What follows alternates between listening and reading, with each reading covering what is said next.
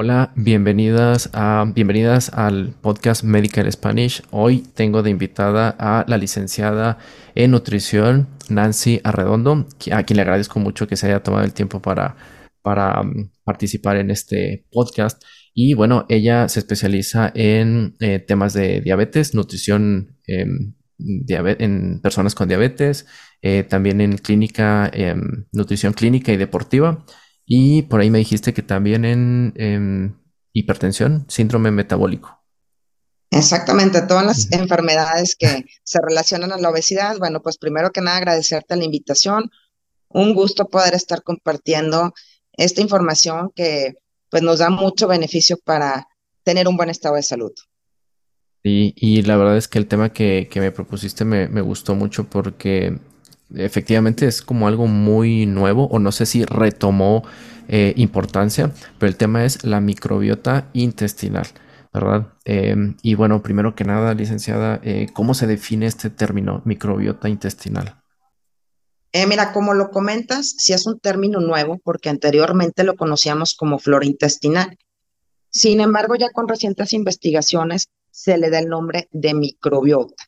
Ahora, la microbiota va a ser el conjunto de microorganismos que están en el cuerpo humano, que pueden ser hongos, bacterias, virus, y habitan en el, en el ser humano en diferentes partes del cuerpo y nos ayudan a mantener una homeostasis, es decir, un equilibrio. Entonces existe una simbiosis entre estos microorganismos y el cuerpo humano, es decir, se benefician eh, mutuamente.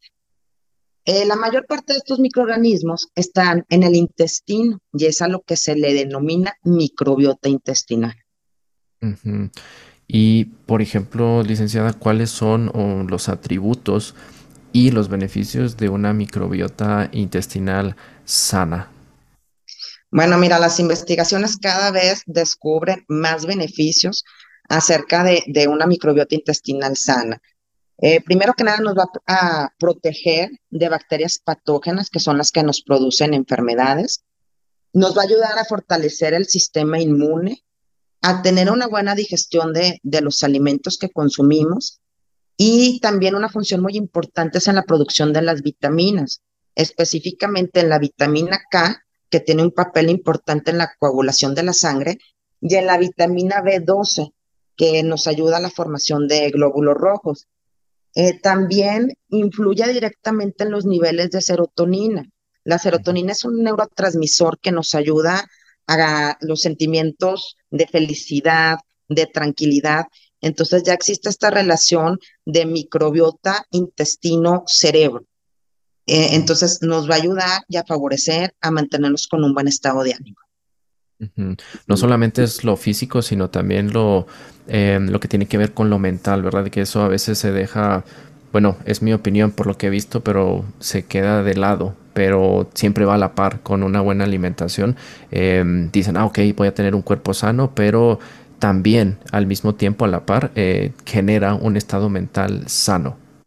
Exactamente, y eso eh, nos ayuda a ser conscientes de tener una buena alimentación, de cuidar nuestra microbiota, ya que sabemos que hay esta señalización directa con el cerebro.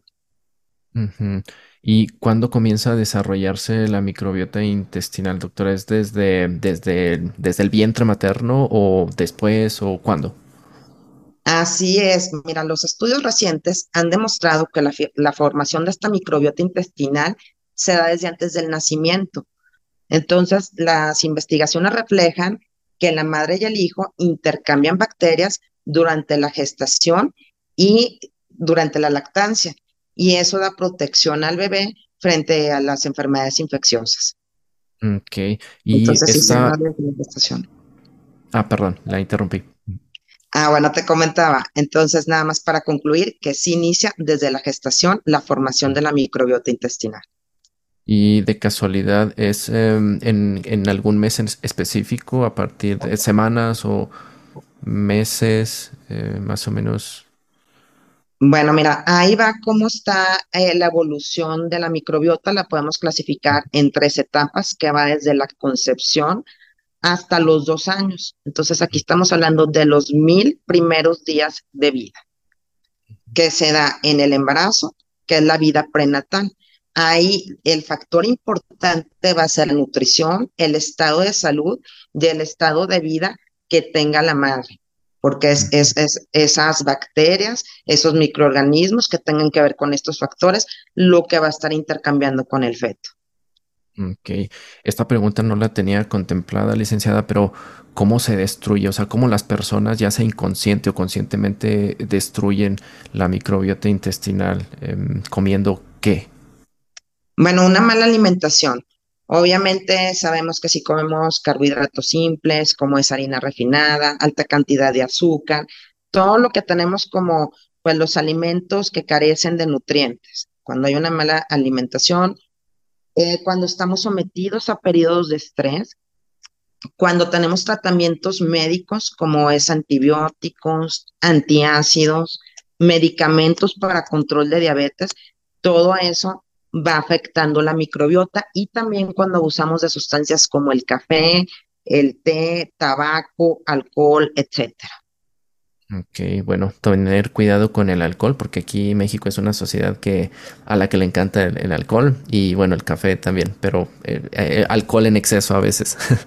Y a veces también tenemos el mal hábito de automedicarnos. Sí, sí. Entonces, a veces así que por nada, no, pues un antiácido. Digo, ya ahorita el antibiótico porque ya está regulado con recetas, pero sí tener conciencia que cuando estamos de esos medicamentos, pues sí hay que trabajar en eh, recuperar el buen estado de la microbiota. exactamente. Y por último, licenciada, ¿hay algunas enfermedades muy específicas con las que se relacione eh, una microbiota intestinal em, deficiente?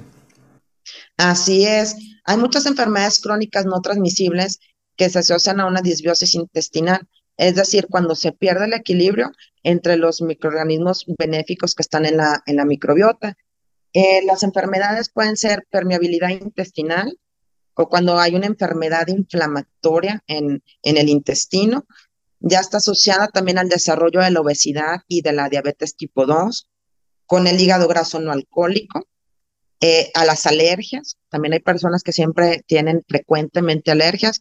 Ahí pues hay que ver cómo está la microbiota y también alteraciones en las conductas o eh, como la hiperactividad o enfermedades como el Parkinson ya tienen una relación directa con la microbiota. Ok, muy bien. Pues para concluir, eh, creo que mm, todas las personas eh, de cualquier país tienen que poner atención en, lo que comen, en lo que mm, ingieren, para que realmente empiecen a cuidar esto. Y no sé si quiera dar algún consejo, algún tip precisamente para para tener fortalecida y una microbiota intestinal sana? Bueno, mire, pues el consumo, la recomendación sería el consumo eh, dentro de su dieta de prebióticos, que eso lo vamos a encontrar en yogur, leche fermentada, prebióticos, que son los que nos van a servir de alimento para esos microorganismos, que son alimentos altos en fibras, principalmente frutas, verduras, cereales integrales, y hay ciertos alimentos que ya son simbióticos, que contienen tanto probióticos como prebióticos. Y uno de esos es la leche materna, de ahí para la importancia de, fomentar esta forma de alimentación. Muy bien. Licenciada, pues nuevamente le agradezco mucho haber participado en este podcast con un tema bastante importante porque es algo fundamental para tener una buena salud y pues bueno, le agradezco mucho nuevamente. No, gracias a ustedes, un gusto poder compartir la información. Hasta luego. Hasta luego.